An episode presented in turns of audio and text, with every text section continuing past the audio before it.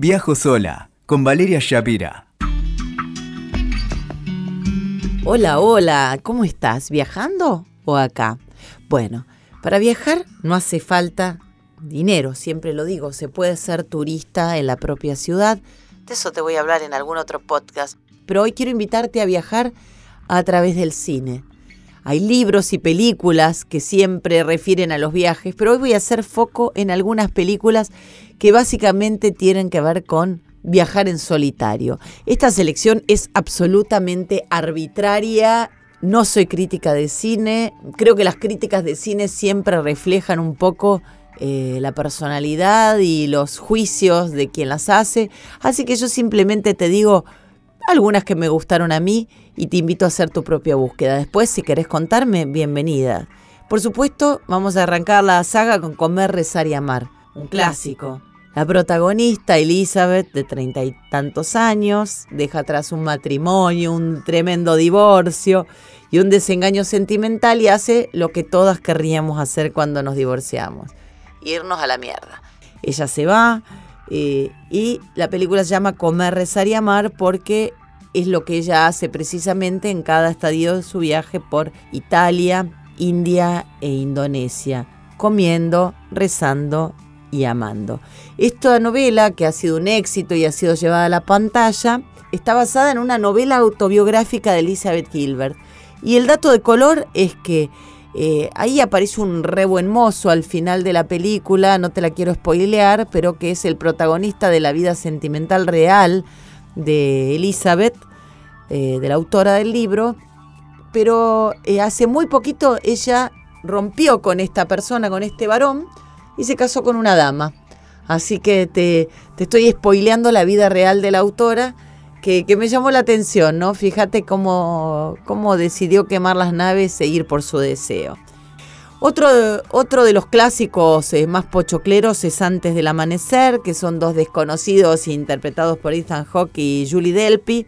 Se encuentran en un tren y se van a descubrir bien a juntos. Hay, después de este exitazo del cine que todo el mundo ha visto, pero está bueno de vez en cuando hacer un vintage, se completa esta trilogía con Antes del atardecer, una película de 2004, y Antes del anochecer, una película de 2013 que están protagonizadas ambos por los mismos actores y cuando la pareja se reencuentra lo hace en otros escenarios. O sea, la primera es en Viena, la segunda es en París y la tercera es en Grecia. Todos lugares horribles, con historias tremendas, todo lo que uno desea, ¿no? Irse de viaje y conocer un gran amor. Eh, yo tuve varios, así que te, recomiendo que te animes a viajar solo porque he tenido algunos amores épicos en viajes en solitarios. Hay otra película que la crítica destrozó, pero a mí me gustó mucho, que se llama Héctor y la búsqueda de la felicidad. Es la historia de un psiquiatra que está harto de la vida que lleva y se da cuenta que los consejos que le da a sus pacientes no sirven de nada, entonces decide recorrer el mundo buscando la propia felicidad el secreto de la propia felicidad y la felicidad humana en general, ¿no? La crítica la hizo pelota a Héctor y la búsqueda de la felicidad porque dice que es un muestrario de clichés y de lugares comunes y de estereotipos sobre cómo ser feliz, pero te reitero, a mí en lo personal me encantó y es una linda película para reencontrarse con el sentido de la vida. Después hay otro clásico, estoy medio de viejazos, pero están buenas todas estas pelis, eh, Perdidos en Tokio, una película protagonizada por Bill Murray y mm, Scarlett Johansson cuando era muy jovencita. Esta película eh, fue dirigida por Sofía Coppola y es la historia de un tipo que es un eh, publicista que está en un hotel muy grande en Tokio y se encuentra con Charlotte Scarlett Johansson, que es una joven que está sola, que está en la crisis de los 20 y que está alojada en el hotel, ella con su marido, un fotógrafo publicitario exitoso que no le da ni cinco de bola. Y una noche eh, Bob y Charlotte se encuentran en la barra del hotel y comienzan a charlar y a compartir y a recorrer la ciudad juntos. Eh, en una peculiar relación que eh, los conecta desde la soledad y a la vez desde el lugar de dos personas este, perdidas en una gran ciudad, ¿no?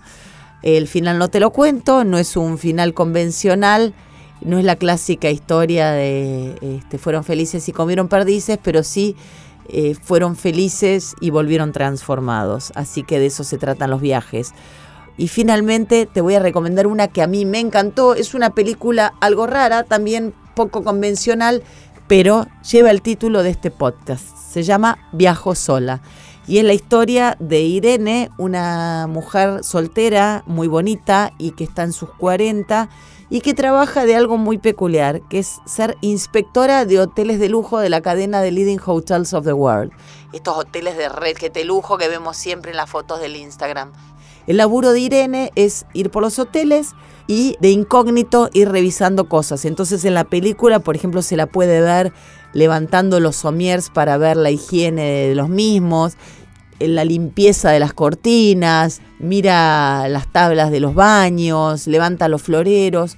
Bueno, estos hoteles tan lujosos tienen ciertos estándares de calidad e Irene llena planillas y planillas eh, haciendo este trabajo. Y el hecho de que su hermana esté casada, que sea una ama de casa, madre de dos niñas, refleja por contraste eh, cuál es la vida más tradicional que Irene hubiera podido elegir y ha dejado de lado por su decisión, consciente o inconsciente, de viajar sola y de, y de hacer este trabajo tan peculiar.